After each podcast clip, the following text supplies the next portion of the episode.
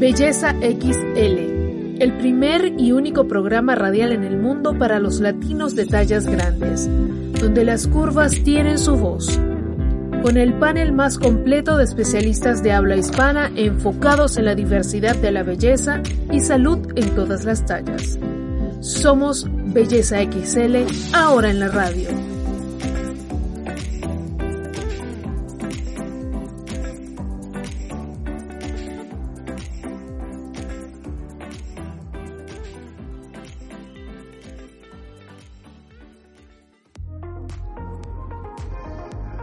Hola, hola. Bienvenidos a una nueva edición de Belleza XL en la radio a través de iHeartRadio. Yo soy Jennifer Barreto Leiva, productora ejecutiva y conductora de este espacio que los llevará durante una hora por el mundo de las tallas grandes en todas sus aristas. Y comenzamos ya con nuestro noveno programa. Hoy conversaremos sobre el victimismo, un tema lamentablemente cada día más presente en la comunidad de tallas grandes. Para ello tendremos una invitada muy especial, la formadora de vida Sandra Aristizábal. El victimismo es un patrón de comportamientos en los que la persona adopta un rol constante de víctima. Además, sostiene una actitud pasiva y evitativa ante los problemas y culpa a los demás de todo lo malo que le sucede. Desde la Asociación de Psicólogos en Málaga afirman que este tipo de afrontamiento evitativo es habitual encontrarlos en terapia y una de sus múltiples consecuencias es que las personas victimistas acaban teniendo una visión negativa de todo lo que les rodea, provocándoles un intenso sufrimiento e indefensión. El victimismo no está clasificado por ningún diagnóstico clínico. Sin embargo, un victimismo crónico muy acusado podría estar relacionado con el trastorno de personalidad paranoide, donde la persona culpa a los demás de todo aquello malo que le pasa y situándose a sí mismo siempre en una posición de víctima. El rol de víctima funciona como un mecanismo de protección ante síntomas de miedo o ansiedad. Se trataría de un modelo de evitación donde la persona prefiere no afrontar la responsabilidad de sus acciones, ya que no se sienten preparados para el fracaso y acaban proyectando esa culpa hacia los demás. Constituiría, por tanto, un modo desadaptativo de hacer frente a las dificultades y problemas frecuentes de la vida de una persona. ¿Qué caracteriza a la persona victimista? Da lástima como método para llamar la atención. Se queja constantemente por casi todo.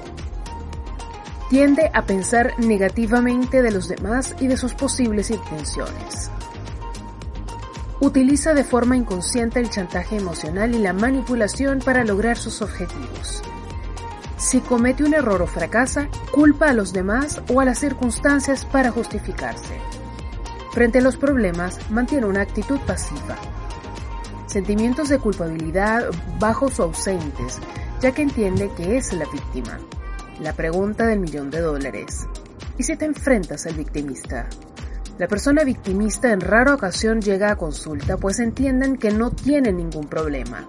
En aquellas ocasiones en las que las personas allegadas rechazan, entran en su dinámica experimentarán sentimientos de ira y dolor, que expresarán en forma de duras críticas, intentos de hacerlos sentir culpables, etc. Vamos a nuestra primera pausa musical, suena One Stefani con Cool. Esto es Belleza XL Radio y yo soy Jennifer Barrito Leiva. Volvemos con mucho más de Belleza XL Radio por iHeartRadio. Y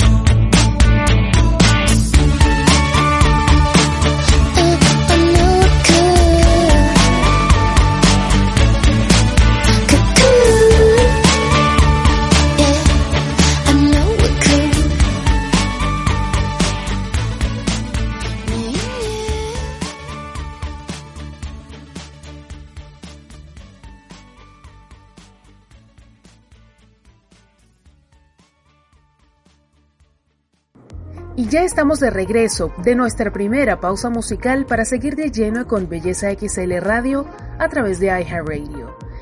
Puedes escucharnos a través de la aplicación, asimismo directamente desde tu computadora. Donde quiera que estés, estaremos contigo. Conversamos hoy sobre el victimismo, sus distintas aristas, un problema cada vez más presente en la comunidad o industria de tallas grandes.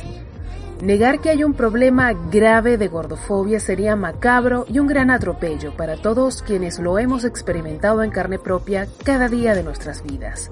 Pero la posición de eterna queja y llanto para nada edifica. Es un sitio oscuro donde nada bueno sale, donde nadie crece, donde nadie sana ni evoluciona. En el programa de hoy nos acompaña la formadora de vida Sandra Aristizábal para conversar del tema. Y como lo anunciamos en las promociones, asimismo en la introducción del programa, tendremos hoy a Sandra Aristizábal, formadora de vida, quien estará dándonos en el programa de esta semana las claves de cómo salir del victimismo, cómo no quedarnos en la queja. Un tema súper importante en nuestra industria porque ya de alguna forma hemos sabido salir del miedo hemos aprendido a verbalizar cuando tenemos alguna situación, alguna queja, cuando algo sucede, pero no pasamos de la queja a la acción. Nos quedamos en la queja y eso no trae nunca nada bueno. Así que hoy traemos la voz de una persona cualificada que nos dará las claves, las herramientas para identificar cuando estamos estancados en la queja y necesitamos pasar a la acción. Bienvenida Sandra, ¿cómo estás? Bienvenida a Belleza XL Radio. Muy agradecida que estés con nosotros. Acá es nuestra primera entrevista en, este regreso a la radio. Este tema que tanto nos aqueja a nosotros, ¿cómo poderlo manejar? Bueno, muchas gracias por la invitación, volver a estar en, el estudio de, la radio en Belleza XL pues un abrazo gigante a, a todas nuestras oyentes. Y efectivamente, como lo anunciabas, pues el victimismo tristemente ha empezado a ser parte de nuestro diario vivir. Nos quejamos, nos de alguna manera nos damos cuenta que ser víctimas, según el pensamiento que tiene la persona que sufre de, de esta condición, es que siendo víctima atrae atención o puede lograr sin querer, porque no estamos diciendo acá que la persona de pronto se siente a pensar voy a ser víctima, voy a sacar provecho de esto, pero empieza a caer en una situación donde se va dando cuenta que, que estarse quejando, que estarse haciendo la víctima, que estar buscando culpables de cada cosa que le pasa en la vida, es un estado como su zona de confort, empieza a ser. Y esto lo que hace es llevarla a que se revictimice y se revictimice una y otra vez. Bastante bien que creo que debemos empezar hablándolo aquí y es que las víctimas existen, ¿no? Entonces una víctima tiene todo el derecho a procesar su dolor, sea cual sea la causa por la que se siente víctima o que la hace víctima. Entonces tenemos derecho a procesar y debemos saber procesar nuestro dolor. ¿Cuál es la diferencia entre ser víctima, una, víctima real y empezar a caer en el victimismo?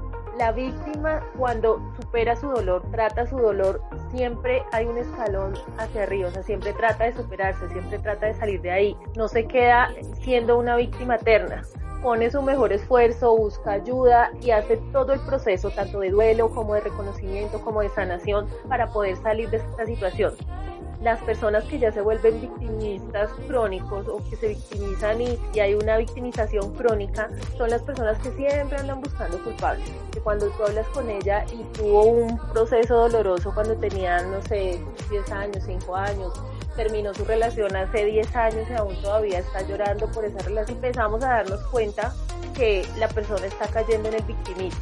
Entonces es, no ha hecho su propio esfuerzo porque se relajó en la situación en la que estaba y simplemente se estancó ahí. Y busca culpables, busca llamar la atención solamente con la queja, busca simplemente que las ser el centro de atención, pero no por sus capacidades o por sus logros, sino por la situación que le pasó en ese momento tiempo atrás. Como bien has mencionado, hemos caído en esa etapa ya y entiendo que sin culpabilizar, porque lo último que quiero es revictimizar a las víctimas, se ha hecho de alguna forma, se ha caído fácil ya en ese terreno. Y entonces salimos fácil o, quizá no necesariamente fácil sea la palabra, pero sí salimos con, con prontitud, ¿no? A usar nuestros espacios para la queja pero no para proponer soluciones. Y para mí es un lugar bastante oscuro porque de allí difícilmente se sale, de allí no surge absolutamente nada. Voy a poner aquí un ejemplo muy al azar. Mientras veo a una chica que está quejándose constantemente, por ejemplo, cada vez que subimos algo de alguna empresa nueva, de algún diseñador nuevo que se está dedicando a las tallas grandes, esa persona siempre está quejándose. Cuando no es los precios, cuando no es las tallas, pero de allí no sale. Mientras tanto tenemos el caso B, el caso B, y hay muchos de estos casos afortunadamente. El caso B es una persona que se cansó de no tener opciones para vestirse y decidió abrir una microempresa dedicada a moda de tallas grandes, bien sea ropa, bien sea lencería o cualquier otro artículo del vestir, bien sea mujer o de hombre. Entonces creo que se ha hecho mucho más fácil el plantarnos en el primer grupo y no movernos al segundo. Y me preocupa porque estamos como una nube negra, ¿no? Y algo que hemos hablado antes, tanto en el podcast de Belleza XL, los lives que hemos hecho contigo, yo no quiero que suceda lo que inevitablemente está sucediendo y es convertirnos en ese grupo de gente fastidiosa que enseguida se hable de nosotros, digan, aquí vienen estos a molestar, aquí vienen estos a quejarse.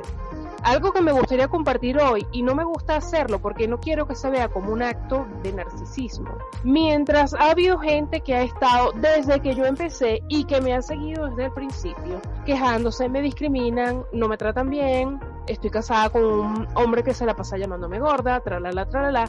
Revisa cuántas cosas he hecho y sola ahora estamos como equipo, pero siempre he empezado yo sola.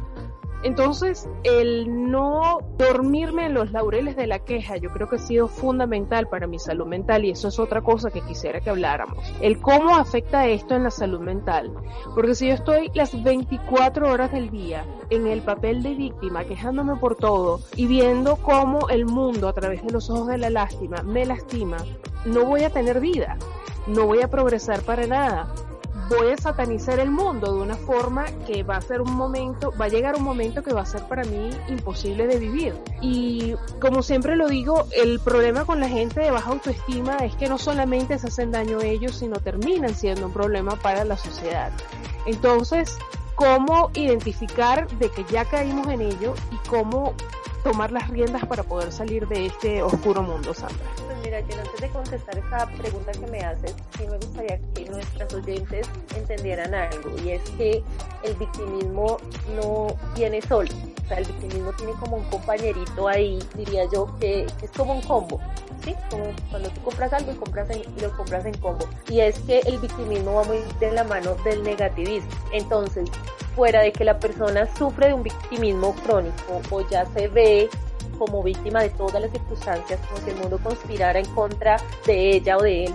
Este compañero que se cuela ahí, que es el negativismo, hacen el cóctel perfecto para lo que tú dices, para que no solo la carga sea de la persona, sino de todos los que están alrededor, de la gente, de la familia, del núcleo más cercano. ¿Qué pasa con esto? Es como el caso que estabas contando ahorita entonces la persona nunca va a ver la solución así la tenga en las narices. Es la persona que se queja y se queja y se queja y tú la puedes llevar al mejor lugar, tú le puedes prestar 24 horas de atención, pero la persona siempre le va a faltar algo, porque el problema no está en el exterior, el problema está en ella, ¿sí? en que no puede ver eh, las cosas más allá, en que le cuesta ver las cosas positivas. Ahora sí contestando a tu pregunta, ¿cómo identificamos que estamos en el victimismo?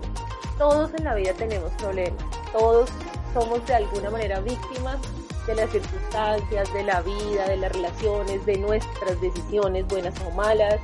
Entonces em, debemos empezar a clasificarlo por ahí. Todos tenemos problemas. ¿Cuál es tu actitud frente a esos problemas? ¿Cuál es tu actitud frente a, tal situación? Pongamos el ejemplo de lo que te decía ahorita de una separación me separé, mi esposo me engañó, me dijo que ya no me quería, bueno, terminamos por X o Y motivo, pero yo siento que lo amo de alguna manera me puedo sentir víctima de las circunstancias, fallé como esposa, qué pasó, bueno, me culpo, vivo mi proceso de duelo, luego me voy dando cuenta de que mi acepto mi nueva realidad, ahí es donde yo, ahí es donde está, empieza a estar la diferencia entre la persona que se queda de víctima todo el tiempo y la persona que empieza a trabajar en mejorar y en salir de donde está, porque pues, en, en la vida estamos y no sabemos en qué momento vamos a tropezar, a caer, me van a decir gorda, me van a discriminar, me van porque esa es la realidad en la que vivimos. No quisiéramos tener un mundo ideal, luchamos, llevamos muchos años luchando porque la, la aceptas, el amor propio crezca en, en, nosotras, en nuestras, las personas de talla grande, pero el camino que falta por recorrer, aunque ya se ha recorrido y se han hecho muchos y muy buenos avances, nos falta todavía recorrer un camino más grande. Y no nos podemos quedar, como tú dices, en el colectivo de que, ay, qué pereza, en la rivalidad de las gordas y las flacas, en la envidia, porque tristemente a veces se ve, se han fomentado grupos y grupos muy buenos, donde nosotras tenemos visibilidad, donde se escucha nuestra voz, pero no falta lo que tú dices, la persona que llega y ve el punto negro en el vestido blanco y entonces es la rivalidad con las otras mujeres de tallas diferentes. Y la idea es que no tenemos que discriminar entre nosotras mismas. Entonces, si tú crees que la sociedad te discriminó y ahora tú vas a discriminar también a las otras tallas, pues no estás haciendo nada. Y lo que pasa es que muchas personas, muchas mujeres y muchos hombres se han dado cuenta que siendo víctimas, entre comillas, si han obtenido resultados, se han obtenido atención, se han obtenido alguna visibilización y entonces se acomodan a este victimismo.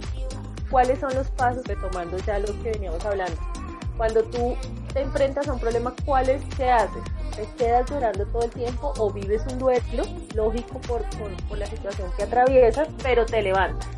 Si tú ya eres una mujer talla grande, hablando de, este tema, toda la vida lo has sido, hoy tienes 40, 45, 50, 35 y todavía estás llorando porque todavía piensas que a los 5 o 10 años te dijeron algo en el colegio, oye sí, trabaja el trauma, hay que buscar ayuda si tú ves que definitivamente no puedes continuar, pero si ya tú ves que avanzó tu edad, avanzó tu vida, te casaste, eres madre, eres abuela y todavía estás llorando por lo que te dijeron hace cinco años, pues falta un poco trabajar por dentro, trabajar en tu autoestima, trabajar en ti y darte cuenta que de alguna manera todos somos víctimas en este mundo de una o de otra actitud. Entonces, lo que tú dices de en cuanto a que la persona no está bien o que su baja autoestima daña todo lo que tiene alrededor, eso es algo que vemos en nuestras familias, con los círculos de amigos, con, con todo lo, que nos rodea, incluso con nosotros mismos que podemos ser esa persona tóxica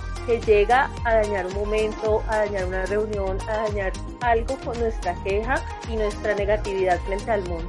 Sandra, vamos a una pausa musical y vamos al regreso a continuar esta conversación sobre cómo abandonar el victimismo. De verdad que es necesario que prestemos atención en este tema porque lamentablemente percibo mucha gente estancada aquí y no es nada productivo, no es nada positivo. Recuerden que nos pueden escuchar a través de iHeartRadio en nuestra app. Asimismo, una vez que esté transmitido el programa de radio, podrán escucharnos a través de todas las plataformas que alojan nuestro podcast. Hemos decidido archivar nuestros programas allí para que ustedes lo puedan disfrutar una vez se ha transmitido el espacio. Para comunicarse con nosotros, bien sea para anunciarse con nosotros, proponernos temas invitados, etc., por favor escríbenos bellezaxl.gmail.com. Pausa musical y volvemos.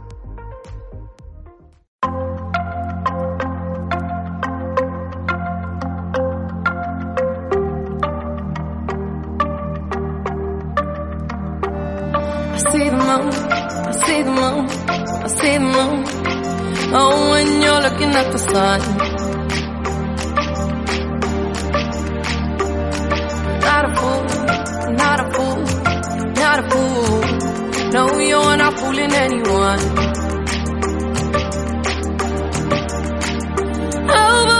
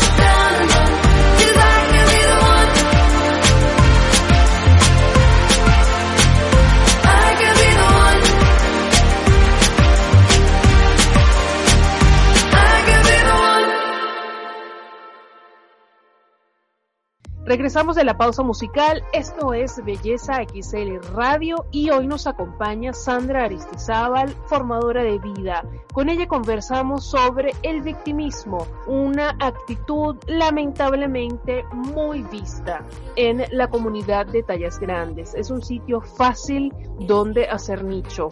Y creo, Sandra, que una de las cosas que hace siempre atractivo el tema del victimismo y no nos hemos dado cuenta es el que alguien siempre va a tener compasión o empatía con nosotros. Y mientras encontremos gente que se haga empática con nuestro victimismo, siempre tendremos un nicho en el cual hacer vida.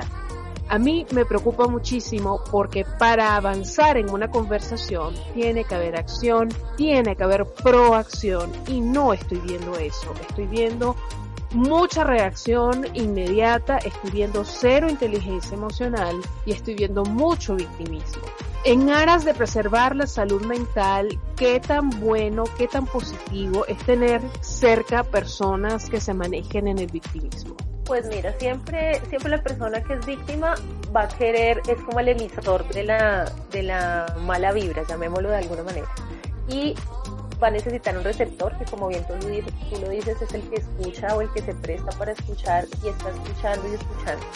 ¿Qué pasa? Esta persona, el receptor, es el que juega un papel muy importante. Si tú realmente, vamos a poner el caso de que es mi hermana, mi amiga, mi mamá, la persona que ya identificamos dentro de tu núcleo, ya identificas que es víctima, tú como receptor de, de esa mala vibra que suelta la persona, tienes la obligación moral y yo me imagino que es una persona que quieres mucho, vamos a poner el caso de que si es mi hermana, me cuenta, yo amo a mi hermana, pero ya estoy cansada de que, de que sea víctima, de que le eche la culpa a todo el mundo de lo que le pasa, de que no tome las riendas de su vida. Si yo me presto para todo el tiempo estar ahí diciéndole, ay, oye, pobrecita, sí, la vida te ha tratado mal, sí, pues lo que voy a hacer es engrandecer ese victimismo en la persona. Pero si yo juego un papel importante como receptor y voy dando voy llevando, porque las personas que sufren de victimismo muchas veces no se dan cuenta de todo lo que va girando a su alrededor, porque están sumidas simplemente en la queja, en la desidia, en, en que las otras personas, ellos piensan que cuando la otra persona tiene lástima hacia ellos, están ganando. Entonces, si yo ya identifiqué como receptor que tengo una persona al lado que está teniendo esta clase de comportamientos, pues yo juego un papel muy importante en su salvación, en su traer otra vez a la realidad de decirle, oye, no es el camino por ahí. Sí, si tú tienes un problema, porque vamos a separar aquí los dos casos, cuando nosotros tenemos un problema, pues acudimos a una amiga, acudimos a, un familiar, nos desahogamos aquí no estamos hablando de ese tema porque todos tenemos derecho a desahogarnos, a llorar, a pasar nuestro dolor llorando en, el brazo de alguien pero cuando ya esto se vuelve constante, que a lo que nos referimos hoy, es cuando yo como receptor o yo como mejor amiga o yo como persona que me doy cuenta que tengo frente a alguien que está sufriendo de victimismo, tomo acción, haciéndole caer en cuenta a la persona, diciéndole, oye, mira, me he venido dando cuenta que de pronto tú tienes problemas, no sé qué, pero yo creo que es hora de que busques ayuda, o yo creo que es hora de que empieces a, trabajar más en ti, o yo creo que es momento en que empieces a darte cuenta que todo lo que está girando alrededor es solamente hacia la queja, hacia el victimismo, hacia el negativismo, y es empezarle a dar como, como esos tips a, a las personas que le están sufriendo, como mostrarles el camino para que ellos empiecen a tomar acción, porque la persona necesita, como en todo proceso, en la vida, primero darse cuenta que tiene un problema para poder buscar ayuda y salir de ahí. Entonces, tú puedes ser la luz en el camino de esa persona que está sufriendo de victimismo para empezar a mostrarle que está en el lugar equivocado, que está yendo por el camino que no es.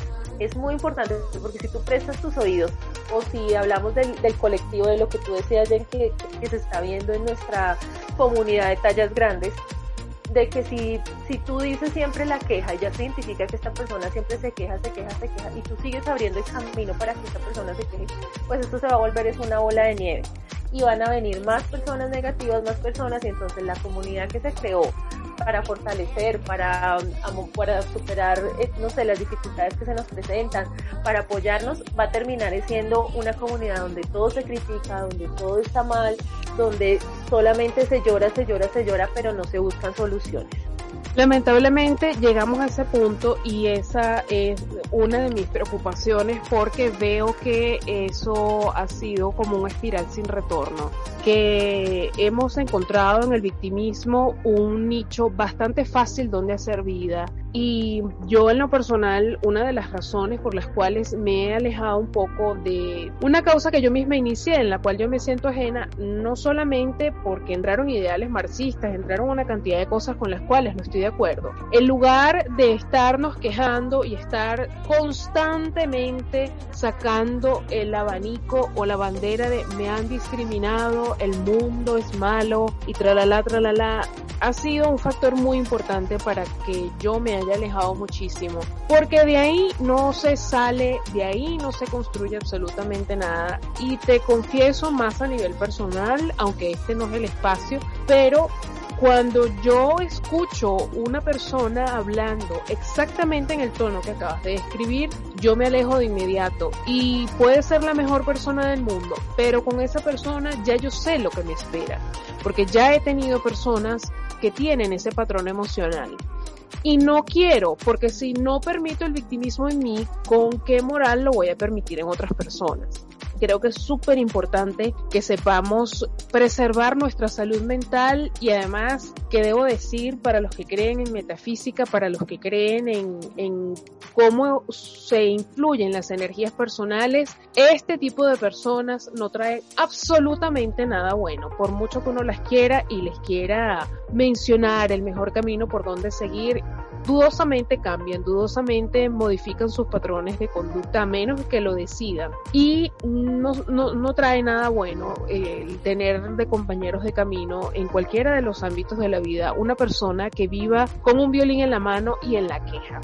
Sandra, nos quedan unos pocos minutos para culminar la entrevista, pero me gustaría que nos dieras por favor claves para que ya teniendo identificado el problema podamos nosotros tomar bien sea distancia de gente así, cambiar, modificar, salir de este círculo vicioso energético tan negativo que aunque mucha gente no lo crea es una realidad y como lo comenté muy responsablemente al principio del programa es uh, una de las realidades, uno de los pilares en los cuales está lamentablemente basado y fundamentada la industria de tallas grandes pues una de las cosas como receptor que puedes hacer, y estoy totalmente de acuerdo contigo en lo que dices en cuanto a que eh, no puedes permitir, sea, sea quien sea la persona que sea víctima, no puedes permitir que te roben tu paz, que te roben tener, cargarte con, con cosas que no son tuyas, ¿sí?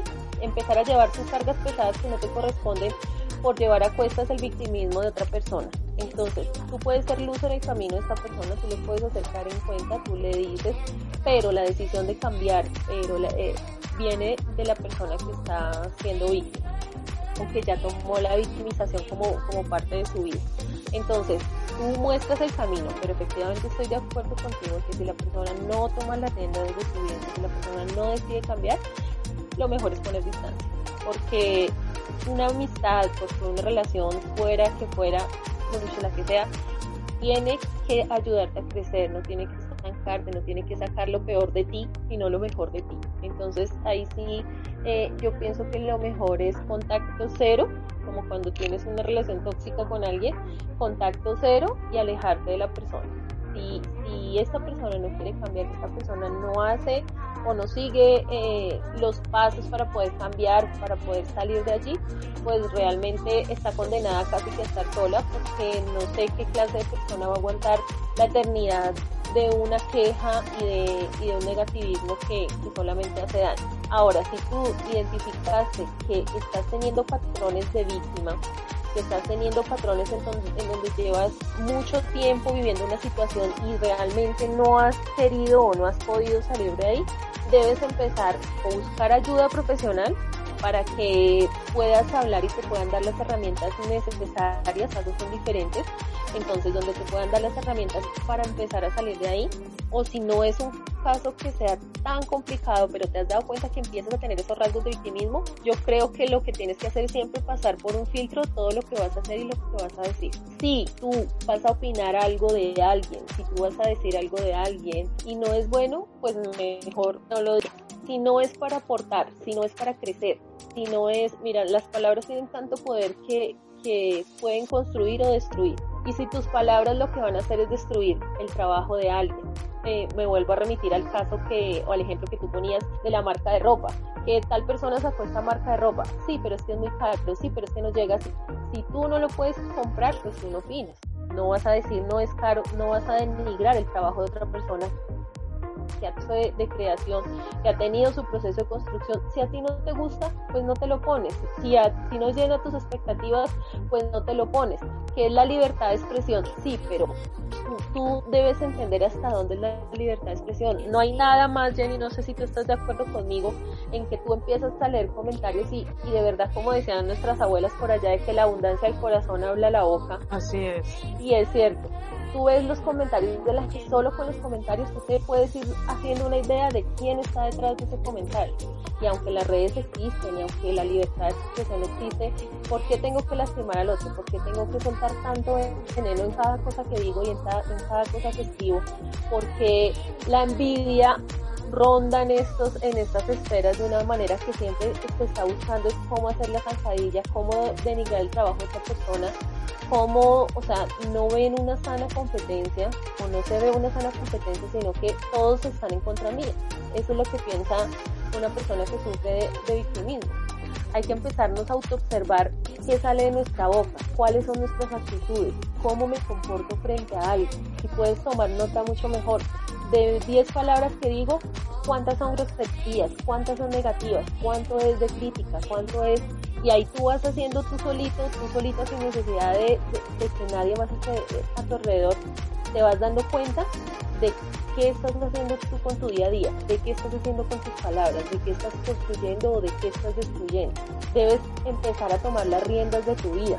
Si, no sé, si una persona, si una situación, si se te presentó un obstáculo y, y fuiste víctima de algo terrible, de algo muy doloroso, no sé, cosas que tan traumáticas, debes vivir el proceso de duelo, vuelvo y digo, buscar ayuda si sientes que no eres capaz con, con esa carga o con ese peso, pero en algún momento debes pararte y darte cuenta que la vida continúa, que tu vida continúa, que es valiosa, que tú eres una persona valiosa y que ya no vale la pena quedarse ahí eh, llorando y llorando si la vida sigue, si estás en este mundo si todavía tienes la oportunidad de ver un amanecer, de compartir con las personas que amas, pues es una oportunidad siempre para cambiar, para continuar y para mejorar, no para quedarte solo criticando, no para quedarte solo eh, viendo las cosas malas de todo el mundo, creyendo que todo el mundo conspira contra ti, porque eh, eso solamente va a frustración, va a traer rabia y de paso va a acabar la vida, con la, va a seguir acabando la vida de la gente que,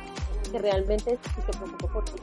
Sí, estoy totalmente de acuerdo contigo y no quisiera mezclar peras con manzanas, pero lo que has dicho es muy cierto. La boca habla de lo que lleva el corazón y es así, es eh, una, una frase muy certera que reza la Biblia. Si en tu corazón o en ti lo que hay es resentimiento, si en tu corazón y en ti hay esa envidia, si te has dedicado simplemente a ser espectador y no a ser protagonista porque uno lo decide, eso no es de que te dan las oportunidades, la vida es como es. Y has dicho algo muy cierto, nos gustaría que el mundo fuera diferente, nos gustaría que el mundo fuera un sitio donde se respetara a todo el mundo, donde todos tuviéramos un sitio que sea respetado, donde nadie fuera agredido, pero la realidad es muy distinta. Y a eso es que es a lo que nos tenemos que ceñir. Y el esperar que nos den oportunidades, el esperar de que se nos brinden cosas, historias, el esperar sentados de que la vida venga y, nos traiga una bandeja de frutas es una expectativa irrealista. Es hasta infantil si se quiere.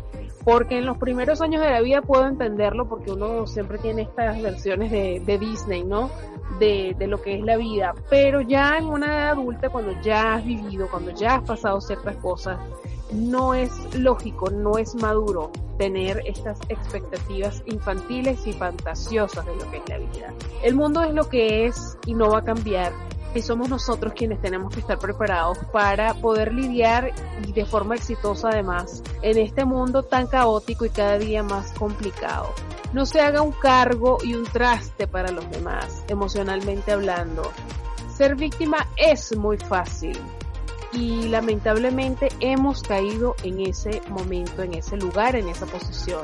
Lo importante es entender que existen otras formas de vida más allá del victimismo. Sandra, quiero darte las gracias por haber estado con nosotros en este programa de Belleza XL Radio. Luego de la pausa musical estarán nuestras psicólogas dando las claves de este tema que es tan importante que lo escuchen, que lo desmenucen y que lo internalicen.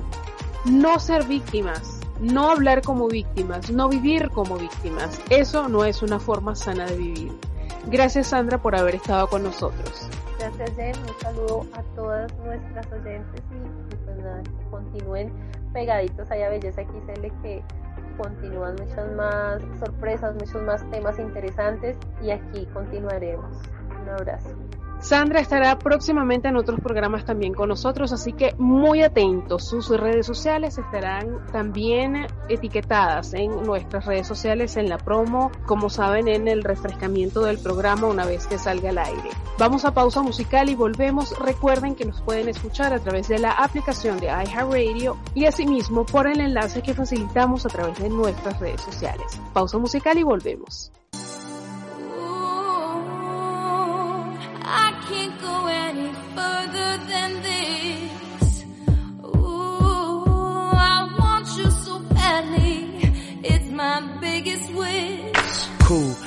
I spend my time just thinking, thinking, thinking about you. Every single day, guess I'm really missing, missing you. And all those things we used to, used to, used to, used to do. Hey girl, what's up? It used to, used to be just me and you. I spend my time just thinking, thinking, thinking about you. Every single day, guess I'm really missing, missing you. And all those things we used to, used to, used to do. Hey girl, what's up, yo? What's up, what's up, what's up? halfway? Right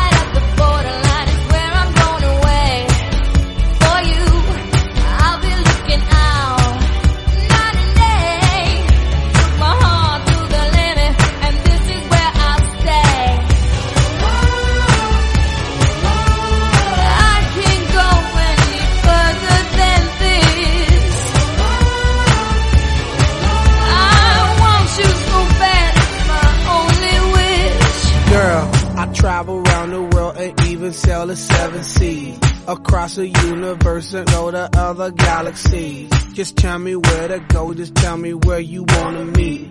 I navigate myself, myself to take me where you be. Cause girl, I want, I, I, I want you right now. I travel uptown, town, I travel downtown. Wanna have you around, round, like every single day. I love you always, wait, Can I'll meet you halfway. halfway? Right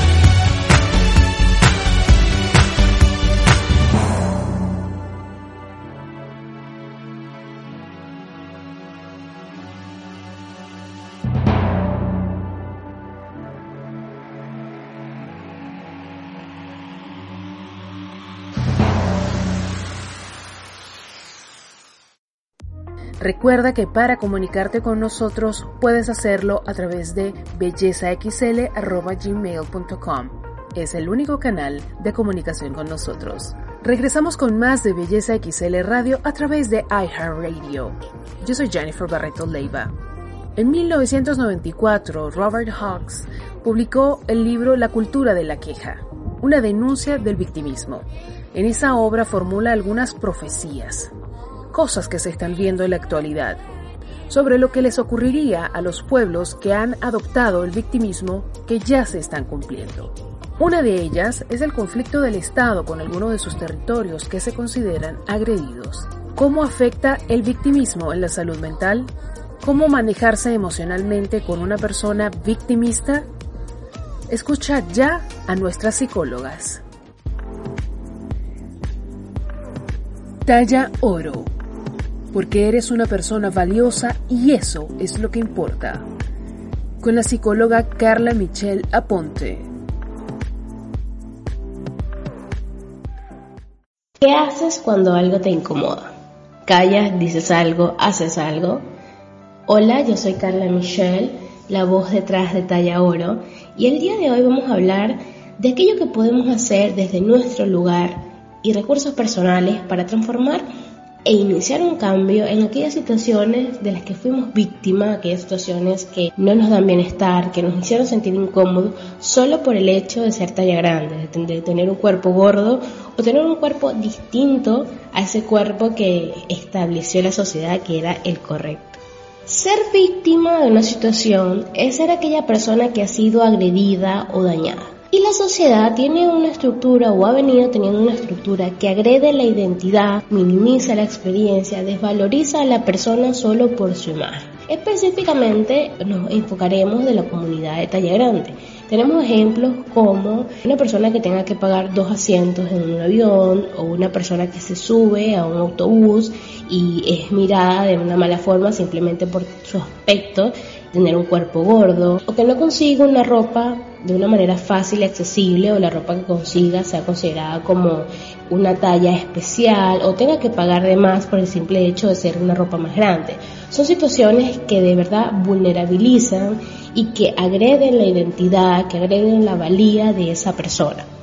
Si bien son situaciones que agreden, que no son sencillas de tramitar porque lastiman, porque duelen, porque hacen que la persona se cuestione su valor en el mundo, son situaciones que hay que cambiar. Y para cambiarlo tenemos que dar ese paso del lugar de ser una víctima a ser alguien que aporta al cambio. Cuando hablamos de la queja, la queja es un mecanismo que usamos los seres humanos para liberar tensión de un proceso interno que nos incomoda. Es un reclamo, una protesta ante un hecho, una situación, una experiencia en la que estamos de desacuerdo, inconformes, que nos está lastimando y que nos hace daño. Desde la comunidad de grande la queja se vuelve una forma de protesta ante estas situaciones que ponen en riesgo su identidad y su valía como persona. Por tanto, esa queja se hace indispensable transformarla en algo más, es decir, esa experiencia en donde una persona fue víctima de cierta situación se hace necesaria para servir de estímulo y generar acciones que puedan transformar esa realidad, que agrede e invisibiliza a todas estas personas que tienen un cuerpo súper diferente a lo que se estableció debía tener. Muchas veces creemos que son cosas que nos pasan solo a unas pocas personas, pero cuando empezamos a compartir nuestra experiencia, cuando empezamos a hablar y a conectar con otras personas que también lo han vivido, nos damos cuenta que nos pasa a muchas personas y muchas personas haciendo algo, aportando una acción, realmente podemos generar cambio. Entonces te voy a dejar acá algunas de las acciones en las que podemos aportar para transformar estas realidades. Uno, ser parte del activismo. Cuando hablamos de activismo, ahorita está el nombre de activismo gordo, indica el poder pensar en acciones que puedan transformar, es decir, teorizar lo que se siente, buscar estrategias para intervenir, tratar de tener una incidencia a nivel político en espacios en donde se puedan generar los cambios. Un ejemplo es acá en Argentina, se tenía un problema en donde muchas personas no podían conseguir las tallas o las tallas eran diferentes en muchos sitios. Entonces se buscó la manera de, tener una estrategia o una acción de llevar una ley ante el Congreso del país para poder establecer una ley nacional de talles en donde se pueda tener una tabla de números de personas argentinas para poder crear esas tallas, es decir, una talla que pudiera abarcar la amplia gama de los cuerpos reales de los argentinos y las argentinas. De eso se trata el activismo, de pensar en estrategias y accionar. La número dos es visibilizar historias y experiencias.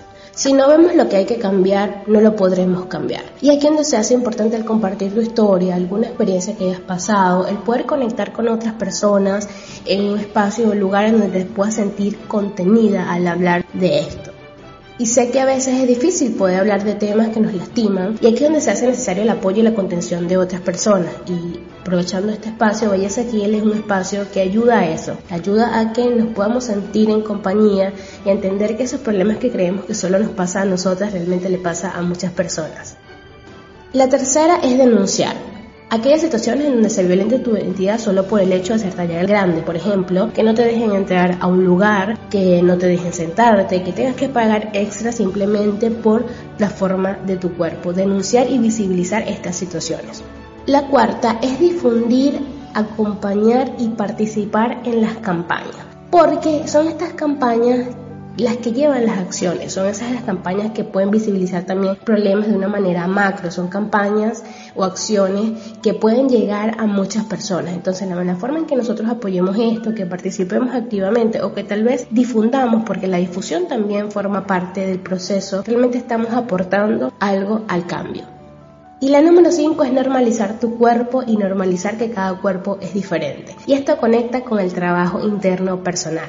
Creo que una estrategia muy importante para ver ese lugar de víctima como un empuje para la transformación de una realidad es ese trabajo interno que se hace, de entender que tú puedes hacer algo distinto y de entender que tu cuerpo no está mal por ser como está y que el cuerpo de otra persona tampoco está mal por ser diferente. Para finalizar este programa de hoy, la pregunta de oro esta semana es, ¿qué vas a empezar a hacer hoy para cambiar eso que no te hace sentir bien? Yo soy Carla Michelle, gracias por su atención, nos vamos a escuchar la próxima semana y les envío un abrazo inmenso y deseo que tengan un feliz fin de semana. Chao, chao. Talla Oro porque eres una persona valiosa y eso es lo que importa. Con la psicóloga Carla Michelle Aponte. La persona victimista encuentra placer en mostrarse como víctima ante los demás. Ser víctima suele estar bien visto socialmente, pero ello no debe ocultarnos que existe siempre el riesgo de convertirse en una patología la del trastorno de personalidad paranoica. Se caracteriza por la desconfianza injustificada sobre los demás, atribuyéndoles motivos maliciosos. Tampoco hay que olvidar que el victimismo muta con cierta frecuencia en una ideología política que reivindica los ignorados supuestos derechos de las víctimas. Daniele Giglioli, en su obra Crítica de la Víctima, analiza la ideología victimista con estas palabras. La víctima es el héroe de nuestro tiempo. Ser víctima otorga prestigio, exige escucha, promete y fomenta reconocimiento. Activa un potente generador de identidad, de derecho, de autoestima. Inmuniza cualquier crítica, garantiza la inocencia más allá de toda duda razonable. La posibilidad de declararse tal es una casamata, un fortín, una posición estratégica para ser ocupada a toda costa para ser ocupada a toda costa. La víctima es irresponsable, no responde de nada, no tiene necesidad de justificarse. Es el sueño de cualquier tipo de poder. El victimismo pretende ser actualmente un nuevo estilo de vida, tanto para las personas como para las agrupaciones sociales y pueblos. Estamos viendo la culminación de un proceso histórico que surgió a mediados del siglo XX, con el gran incremento del influjo y el poder de las víctimas y de quienes simulan que lo son, en ámbitos sociales muy diversos. Ese poder procede sobre todo de los medios audiovisuales de comunicación, con su constante difusión de noticias e imágenes, protagonizadas por víctimas. El auge del victimismo en el siglo XXI denota que no se trata de una simple moda, sino de una mentalidad dominante y persistente. Para Maximiliano Hernández, lo más distintivo del actual victimismo es el abandono de la mentalidad meritocrática y de la cultura del deber de la persona consigo misma y con la sociedad, para ser sustituida por la cultura de la deuda y de la obligación compensatoria que supuestamente habría contraído la sociedad con cada individuo y colectivo maltratado. Coinciden muchos especialistas con el psicólogo Daniel Molina en que es algo normal mostrar nuestro desacuerdo ante ciertas cosas que no nos gustan, pero sin hipotecar nuestra vida ni subordinarla a la queja. No hay que caer en el error de perturbar a los demás con el propio victimismo y visión negativa de la vida. Debemos tomar una postura activa y optimista, basada en decisiones y no en simples reacciones. También es importante crecer en asertividad, defender las propias ideas y opiniones, respetando al mismo tiempo las de los demás. Las quejas continuas nos mantienen anclados en los problemas, sin posibilidad de avanzar hacia las posibles soluciones. El victimista cree que su papel de víctima justifica todo lo que hace o deja de hacer, por lo que no admite la más pequeña ayuda o crítica. Es muy difícil orientar a quienes viven como víctimas crónicas, porque si no se comparten sus quejas, añadirán una queja más, la de que no se le comprende. Hay que decirles que no tenemos intención de ayudarlos a solucionar el problema que ellos plantean, sino el que nosotros vemos. El testimonio de algunas víctimas de verdad que además no se quejan puede ser determinante. Lo que sí se presta a debate es el victimismo como posición existencial. Que un hecho traumático se convierta en la carta de presentación eterna. Y no precisamente para dar testimonio de un hecho execrable, sino para ganar privilegios que de otra manera no se obtendrían. Es el tipo de personas que hacen de sus sufrimientos cuidadosamente expuestos un currículum viviente.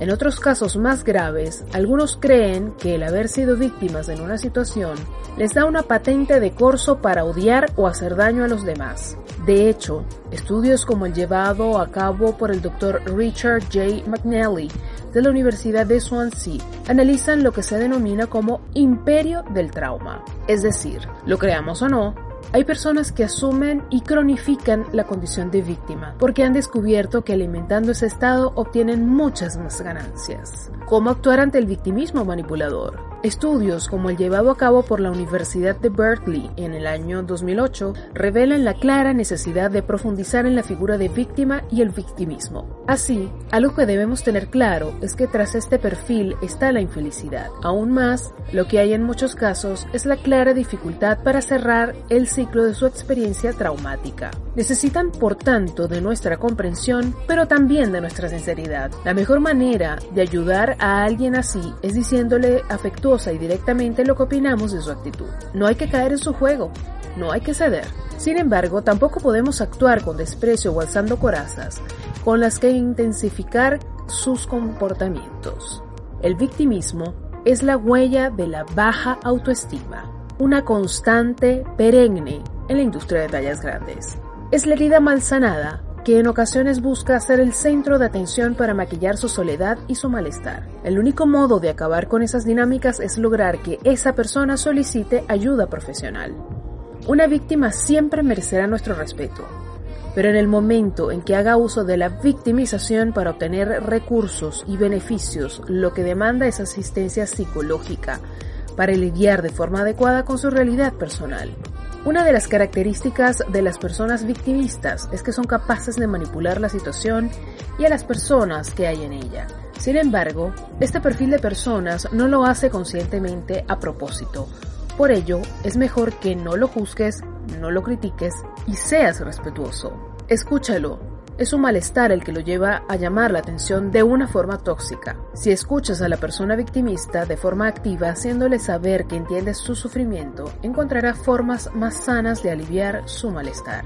Es necesario hacerle partícipe de su propio cambio, apoyarlo y guiarlo para que cuestione su responsabilidad en todo lo que le pasa. ¿Qué podrías hacer la próxima vez para que esto no vuelva a ocurrir? ¿Qué soluciones se te ocurren para evitarlo? Son algunas de las preguntas que podrías hacerle. Apoyar su esfuerzo independientemente de los logros al respecto. Cambiar una forma de pensar lleva tiempo y no podemos exigirle a la persona victimista que deje de serlo de una semana a la otra. Ambas partes deben tener paciencia. una de las claves es que la persona no se desmotive, que entienda que su esfuerzo valdrá la pena y que para él o ella puede llevar las riendas de su vida sin que sienta miedo de lo que pueda o no salir mal. Y hablando de cambios, ha llegado la hora de un cambio a tu closet. Moda de peso, donde aprenderás a vestirte de moda y desde adentro con amor propio, con la asesora de imagen profesional Elaine Melenciano.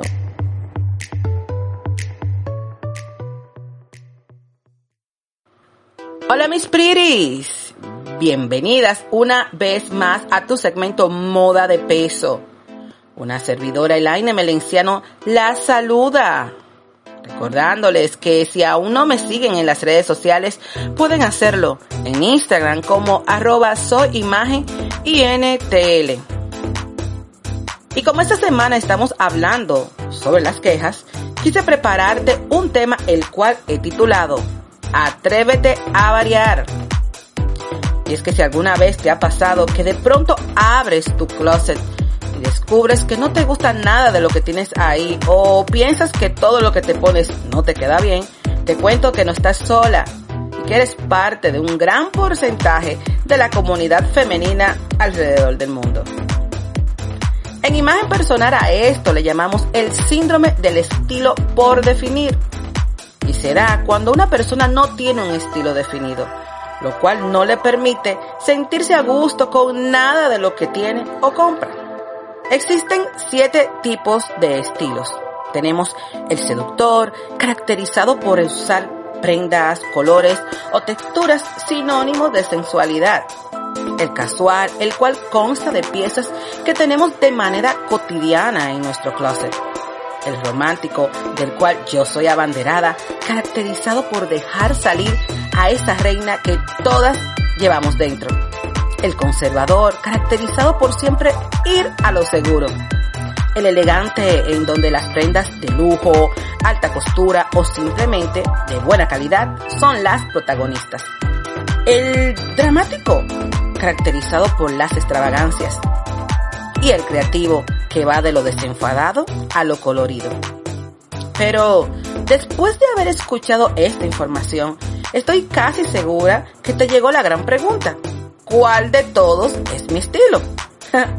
la respuesta es calma, no te desesperes. Para empezar a definir tu estilo es muy importante que tengas una actitud de positivismo y ganas de mejorar las cosas. Una actitud de dejar las quejas atrás y empezar a realizar un cambio o mejoría como parte de la solución. Un dilema o queja puede ser que de pronto trabajas en un banco y has llenado tu closet de puras faldas lápiz o blazers rígidos en colores opacos. Sin darte cuenta, has adoptado un estilo conservador y se te ha olvidado de la seductora, romántica o creativa que llevas dentro. Otra forma que en lo personal recomiendo mucho, en la cual puedes definir tu estilo, es mirando en revistas, blogs, perfiles, aquellos modelos, influencers o tiendas que te gusten o llamen la atención. Una vez tengas identificado estas piezas, realizarás una comparación de colores, cortes y texturas con aquellas prendas que ya tienes. Así podrás saber qué tan lejos o cerca estás de tu estilo primario. Una vez hecha esta comparación, empezaremos la transición de la queja a la solución, abriéndote al cambio y empezando a desarrollar tu estilo.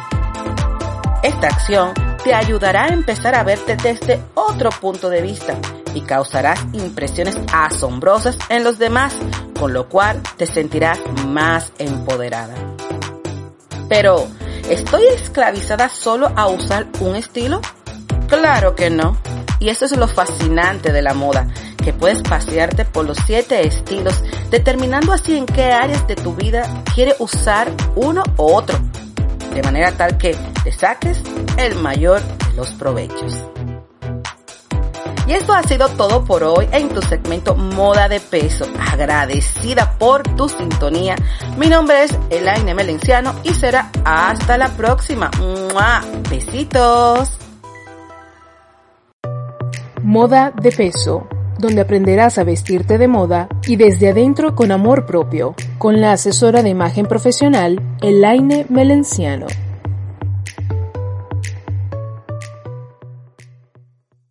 Si quieres empaparte mucho más del tema, te recomendamos el libro El auge de la cultura victimista de los sociólogos Bradley Campbell y Jason Mannion.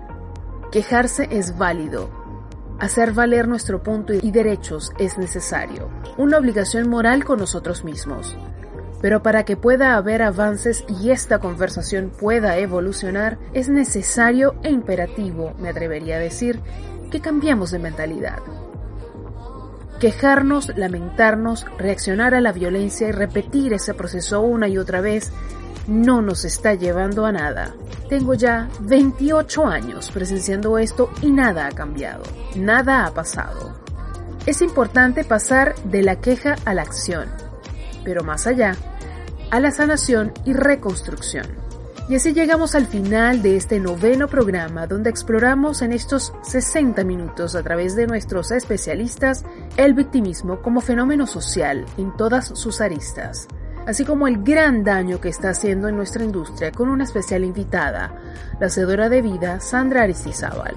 Belleza XL está bajo la producción, edición y conducción de quien les habla Jennifer Barreto Leiva, transmitido a través de iHeartRadio Recuerden seguirnos en todas nuestras redes sociales. Estamos como Belleza XL. En nuestras plataformas como iTunes, Evox o Spotify podrán encontrar cada semana nuestro programa indiferido para que lo disfruten y revivan en la comodidad de sus espacios. Para sugerencias de temas e invitados, contáctenos a través de bellezaxl.gmail.com. Es nuestra única vía de contacto. Nos escuchamos la próxima semana.